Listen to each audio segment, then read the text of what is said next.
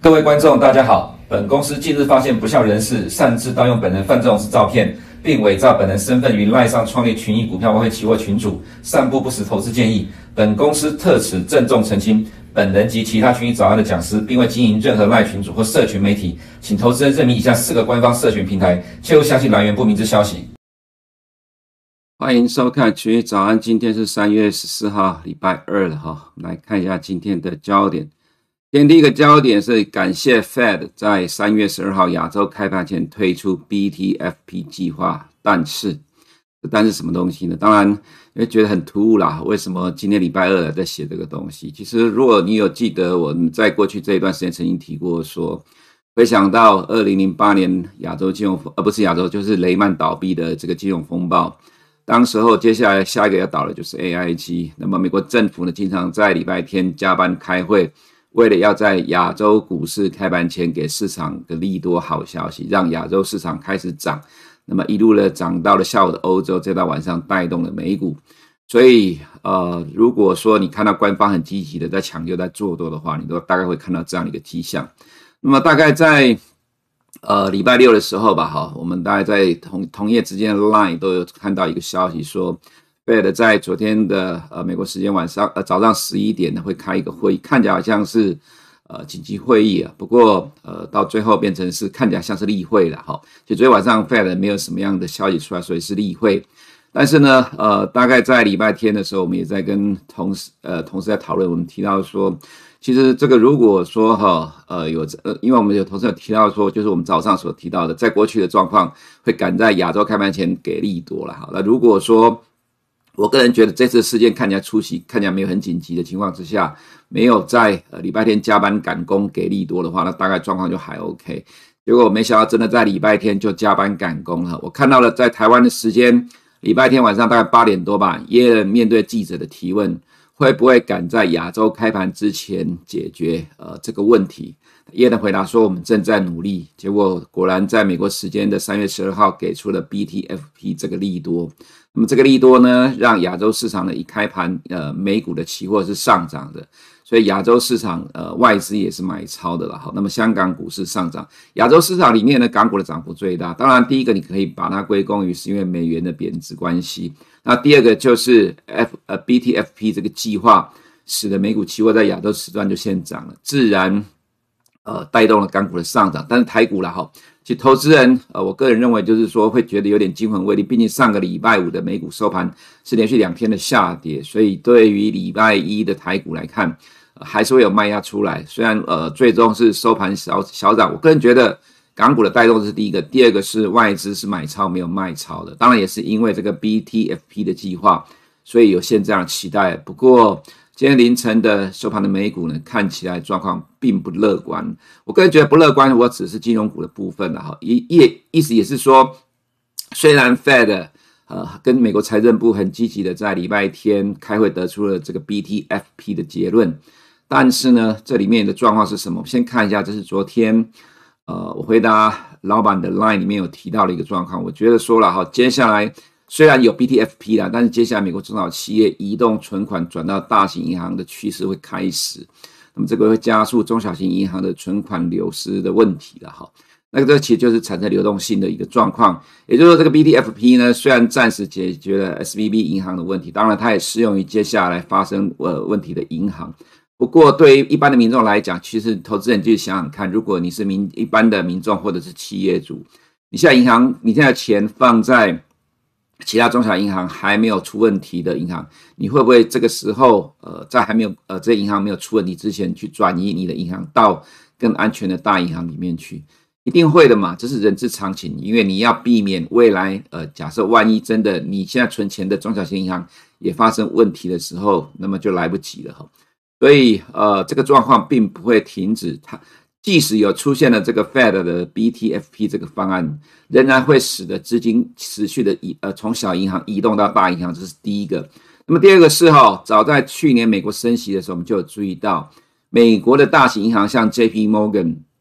因为它是大到不能倒的银行，呃呃，这就这是它的一个安全性非常的稳健，所以它不担忧它的存款来源，所以它其实并没有随着 Fed 的升息而去调高存款利率。所以其实为什么呃，你可以看到中小银行的存款流失，因为存款是银行的负债，你随着呃利率的升高，它必须要调高给呃存款人的利息，那它的负债就会增加。但是这个状况呢，其实对大型银行来讲，它其实呃不担心这个问题啊。所以在小银行的部分来讲，这是第一个问，第一个状况。第二个就是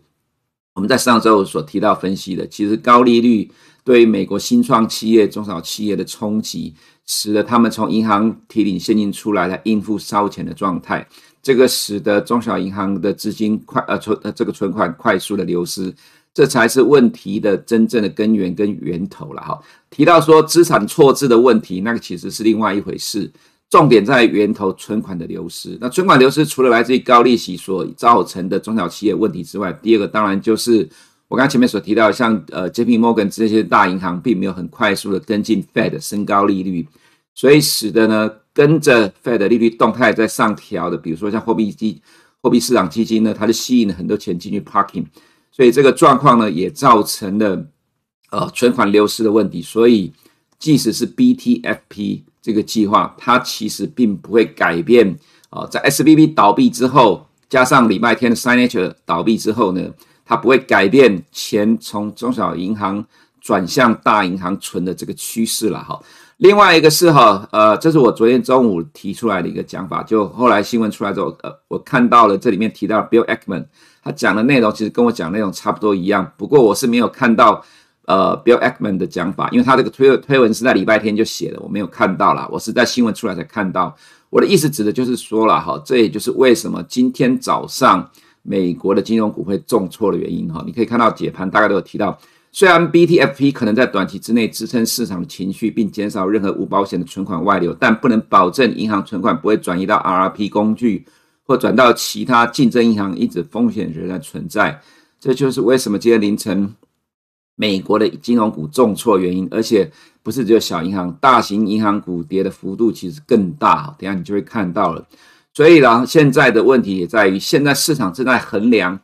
Fed 在顽固的通膨跟银行业的危机之间如何取舍了哈。货币政策漫长且多变了之后，开始影响很多的企业跟银行无法在高利率环境下经营下去。SVB 倒闭就是货币政策开始发挥效果的情况。所以我们看到的是什么？这是今天早上 OIS 预测的利率。呃，这个市场的现在认为了哈，利率的高点是在今年五月是四点七五到五点零之间，也就是说再升一码就会停下来的。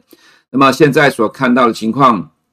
到下半年会大幅度的降息，这个其实比昨天晚上我贴在粉丝专业的呃这个状况呢还要来得更低。其实你回想一下，上个礼拜四的时候，这个数据今年高点大概还有在五点六，其实短短在不到一个礼拜的时间，已经大概降了快一个 percent 了。SVB 的事件使得升息的预期持续的下滑，也就是说，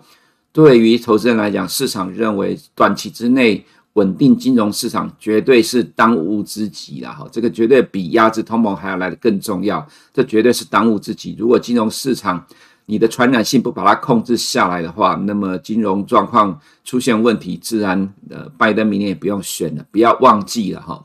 你可以回想到二零零八年雷曼倒闭当年是干嘛？是美国的选举年，总统大选选举年，谁执政？小布希。雷曼一倒闭，就注定了小布希会落选，由民主党当选的了。好，所以，呃，你可以看到这样的一个历史的状况，拜登也很紧张。当然不能历史重演，明年要总统大选的，如果由这些中小银行所引发的问题，如果传染出去，引发一连串的问题怎么办？虽然经过二零零八年之后，这样状况不会再发生了，不过这次要控制住了哈。但是在短期之内没有控制住，所以就变成了今天早上收盘的结果。等下给你看。但是我们来看第二个部分，今天晚上的 CPI 来袭了哈。可是我觉得啦，其实现在市场预期，名目的 CPI 是六点零，预呃前期是大概是六点六点五左右。虽然大幅降了零点五个 percent，但是呢，核心的 CPI 现在市场预期是五点五，前期是五点六，没有掉很多。其实我个人觉得说了哈，在去年的十一、十二月，Power 提出了超级核心通膨指标，也就是扣掉住房的核心通膨之后，其实现在的整理 CPI 跟名目 CPI，或者是整理 PC 跟名目 C P C，已经不太重要了，就是要看最终的这个超级核心通膨到底有没有下来。那么上礼拜五的非农就业人口数据，我个人觉得是个重要的观察指标，等一下我做个说明哈。所以我们来看一下今天市场的动态的部分，这里提到一下花旗的策略师在礼拜一的报告提到 Fed 可能的三个做法了。那我们其实内部也有在讨论说。呃，在这个策略，在这个呃花旗策略师提出的报告之前，我们内部自己也在讨论。其实到最终，我们也认为 Fed 其实有可能被迫结束 QT 啊、呃，这个是花旗提出来的，也是第一个部分，提前停止 QT 或者减少每月到期后不进行再投资的债券数量，以确保准备金今年剩余的时间内保持相对的稳定了哈。这就是金融市场呃不有不稳定的根源，也就是在现在的 Fed 正在快速的大量执行的 QT 的状况。那么第二点、第三点呢、其实时间不多，现在已经讲了十一分钟了。投资人有空的话，就可能自行参考了哈。所以我们要讲，就是说，其实接下来最终的结果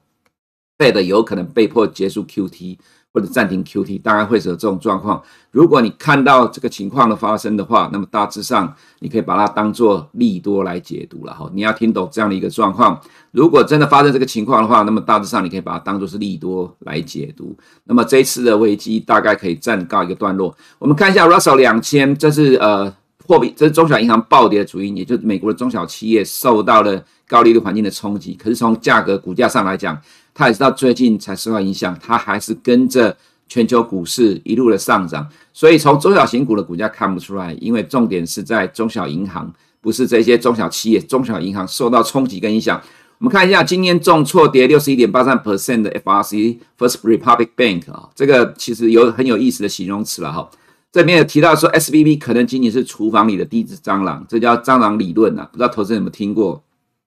我们在美国的这些解盘里面，常常听到这样的一个解读，很有意思啊。什么叫做蟑螂理论？当你看到一只蟑螂的时候，代表这后面大概还有一千只蟑螂你还没有看到啊。意思是说，这大概是第一个呃利空出来了哈。那么，盈透的证券提到说，呃，这个 BTFP，它直到 FDIC 的行动消除了银行被挤兑的想法，但是我们现在看到的是银行持续被投资的挤兑，就是砍股票了。那当然。呃，就是我们刚刚前面所提到的，你很难避。现在是中小银行被挤兑潮的开始哈，因为毕竟，呃，这个不安全的心理因素，人性会使得把钱转向大型银行来集中了哈。所以我们看到的，这是小型银行股的连续两天的呃连续三天的重挫。另外，Western Alliance 呢，这也是重挫了四七点零六 percent。这里还有提到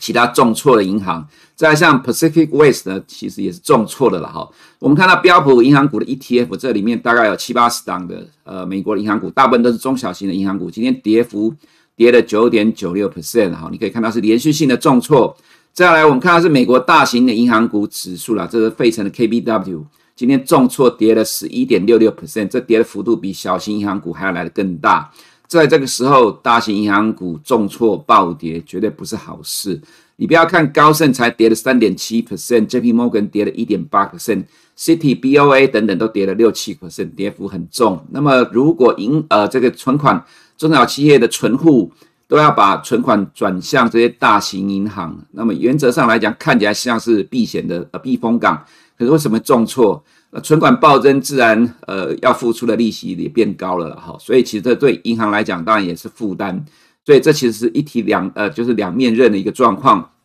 对银行来讲，不见得是好；大银行来讲，不见得是好事。当然，再来担心的就是连锁效应的冲击了哈。所以，呃，其实我个人认为还是一样的看法：大型银行股在这个时候突然的，呃，就是说这样一个暴跌，对于市场来讲，绝对不是好事了哈。银行股跟半导体股是市场的领先指标，那么尤其是银行股非常重要。银行危机又跟去年英国养老金那不太一样啊，因为银行它关系到的是一般民众的存款荷包。呃，维呃维持身家稳定的一个重要的方向。如果连自己要存放资金的地方都不安定的话，那么这个引起的恐慌绝对比去年的养老金的风险还要来得更大，这是完全不同的等级的比较了哈。在我们看到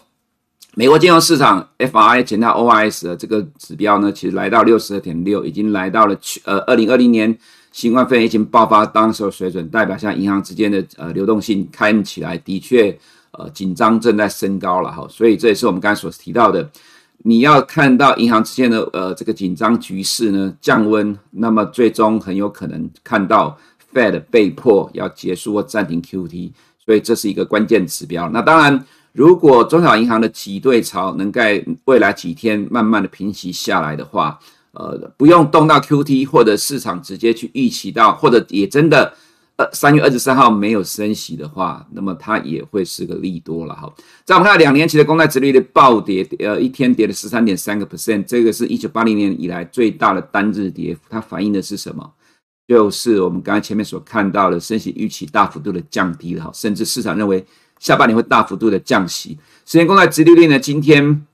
也大跌了三点三九 percent。上个礼拜五我们也提到说，接下来的避险需求。会使得十年公债殖利率上不去，反而会加速的下来。那么这是实质的殖利率再一次的暴跌六点零七，上个礼拜五跌了十二 percent。实质殖利率呢就会反映呃帮助黄金上涨，所以黄金是连续三天的大涨了哈，这样幅度叫做大涨，它都在反映总体经济宏观投资的方向。那么再我们看十年债的价格也是连续三天的上涨，顶到两百天均线的哈。那么短线殖利率跌多了，那么价格涨多了，就有可能会暂时的震荡。但这里就是有疯狂避险需求。再我们看主要央行的终点利率预期了哈，上个礼拜才到五点八七，那么这个礼拜已经掉到了四点九五了，整整差了快一个 percent。欧元区从四个 percent 之上掉到了三点三九，全球的。重点利率都快速的暴跌，原因就是全球银行股都大跌，担忧这样的一个状况会持续的传染。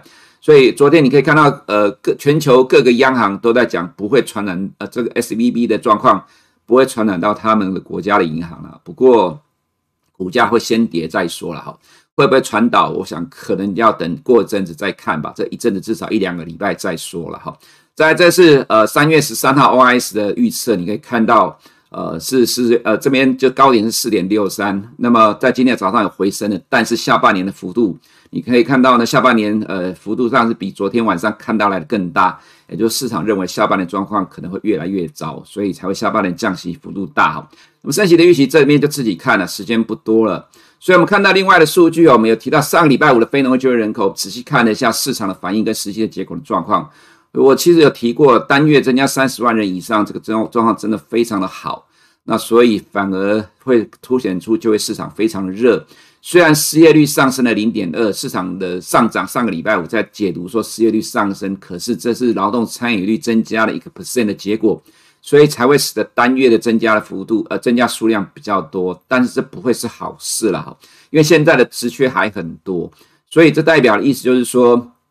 美国的就业市场还是很热，这是第一个。第二个是，呃，市场看到了年增呃月增率呢，平均时薪的月增率是零点二，低于市场预期的零点三，就是说薪资成长趋缓了。可是 CPI 是看年增率的，那我们之前有提过，最好不要反弹，而是一路往下的趋势。那么虽然还是正成长，但是往下滑趋势都是可以接受的情况，代表薪资成长趋缓。不过二月的平均时薪年增率却是反弹的，所以我看到市场把这东西都当作是利多来解读，我也觉得纳闷，因为大家都看到月增率是减，是成长零点二，低于市场的预期，可是年增率是往上反弹，这代表的是什么呢？在今天晚上公布的 CPI 这个项目，其实跟薪资相关的呃超级通膨的部分哦，先看一下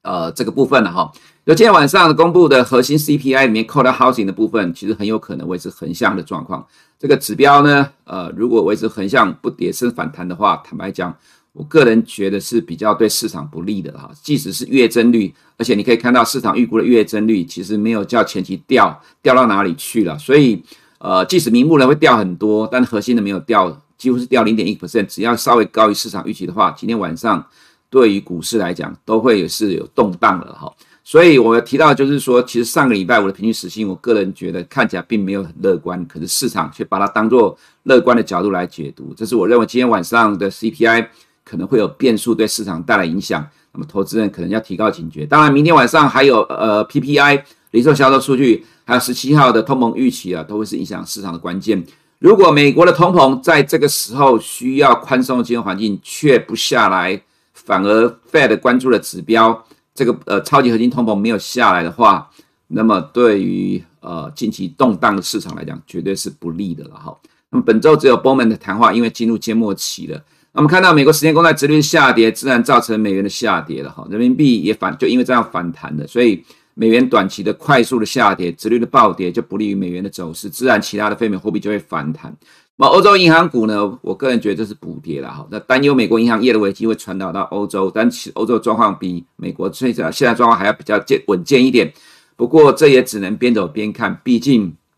这个影响到的是心里面的冲击，而不是实质面的。但心里面的冲击何时会转化成实质性的冲击呢？这就需要时间哦，时间的考验，所以它必须要一段时间的观察。哦，让呃美国的事件平息下来之后，才会让呃这个短期的危机暂告段落。至少短期之内还在继续的传导，至少在股价上会受到冲击啊。我们看 Credit Suisse CDS 创新高，但目前为止还是没有什么太大的问题啊。UniCredit 是昨天我们手机上马上跳出来第一档的有关欧洲的新银行的新闻，就是跌停板。那为什么看 UniCredit 的意大利银行？因为它在零八年雷曼倒闭的时候，当时是呃最先被认为会被倒掉的公被倒的呃倒掉的银行了哈，曾有不良记录，所以在这种环境里面呢，它其实会马上会被注意到呃这样的一个状况，呃，所以欧洲股市近期是补跌了哈，那结束了半年的涨势，我还是要这样讲哈，至少在去年十一月到近呃十一月，我们赶上了欧洲市场的潮流。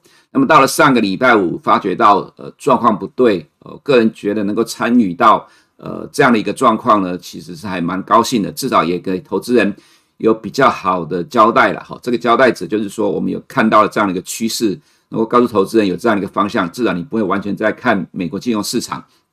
再来就是美股的部分。大型银行股跌幅不遑多让，资金转向大型科技股避险，但恐怕只有短期效果。货币政策的之后效果正开始反映了哈。这么在其这个指数里面，道琼今天高低一点差了六百一十六点，盘中一度大涨了三百多点，看起来很高兴，到收盘变成小跌。S&P 五百呢，其实大概是类似的走势啊。今天跌幅不大，但紧缩货币政策开始冲击美国经济，这是接下来的市场。需要去担心留意的，那么大型科技股短线成了避风港，但是我们认为还是要小心谨慎比较好了哈。那么至于在亚洲市场的部分呢，呃，我们看到中国的话，呃，美国国家安全顾问 Jack Sullivan 呢说，呃，两会结束之后，呃，中国会呃，美国会跟习近平通电话，我怀疑了哈，因为毕竟中国现在看起来虽然讲说跟美国的态度呃交流是开放的，不过中国对于美国的两手策略。看起来已经哈有点不太爽了。其实你可以看到两会上，习近平对于美国的态度发言，大家就可以了解到这个状况。所以，呃，虽然会有传出这样的消息，我个人觉得看看就好了。其实美中的实质关系其实很难改善的。那么再来就是之前呃中国提出了呃俄乌战争的十二项和平协议之后呢，这个其实有一点改变了目前俄乌战争一点点的局面了哈。所以看起来拜登也有点紧张。那么下个礼拜习近平邀请俄罗斯访问之后，如果跟泽连斯基通话，这大概拜登也很不爽了。所以美中关系会因为呃这样的一个消息出来就会改善吗？坦白讲，我其实是怀疑的。那么昨天的港股是上涨的，其实基本上是第一个美元贬值，第二个先反映到呃美股期货亚洲时段的反弹了哈。所以我个人倒觉得这只是短线状况而已。A50 也是一样，外资小买超，但是这就是反映呃短线的状况。那么，但是其实自己呃，中国国内的市场，看起来是比较平淡一点的哈，所以我个人看法，这就是短线而已。那么回到台股的部分呢，美元贬值，台币升值，当然昨天外资买超也是先反映到的美股期货在亚洲市场先反映的 BTFP 这个计划了哈。不过今天凌晨金融股的重挫，让你看到的其实市场对 BTFP 并不买单了，所以其实对于未来来讲，其实疑虑还是很大。所以投资人，我个人觉得说，不管你想要怎么做。原则上，我觉得还是短线应对比较安全的哈。台新台币昨天大幅升值零点七四，反映刚刚所讲的状况。那么三月十三号被港股拉起来，还有被美股期货拉起来，不过觉得不用太乐观，就是短线吧。不管你做什么，都是短线。整体而言了哈，现在美国银行业的问题还没解决，看起来短线是在继续的恶化当中。那么这代表的就是货币政策的落后性反应呢，开始影响到了美国金融体系。那么实质上的美国的呃，就是说呃工业的部分，比如说科技业、中小企业、新创企业也受到了高利率的影响，但是大型的企业目前为止几乎是没有什么受到明显的影响了。所以你可以看到，呃，今天凌晨的美股大型科技股是上涨，FNG 涨幅零点八七 percent，资金转向大型科技股来避险，我个人觉得合理，人之常情。市场的钱永远要找地方来 parking。不过，呃，现在的情况就是必须要看到美国金融的状况稳定之后，呃，我个人觉得市场才会稳定。如果整个金融局势不稳定的话，那么现在做太早的判断了，呃，过多的判断，我觉得有点太早了。好，以上是我们今天群益早的内容，我们明天见。如果你不想错过最新市场动态，记得开启小铃铛并按下订阅。此外，我们在脸书、YouTube 以及 Podcast 都有丰富的影片内容，千万不要错过。每日全球财经事件深度解说，尽在群益与您分享。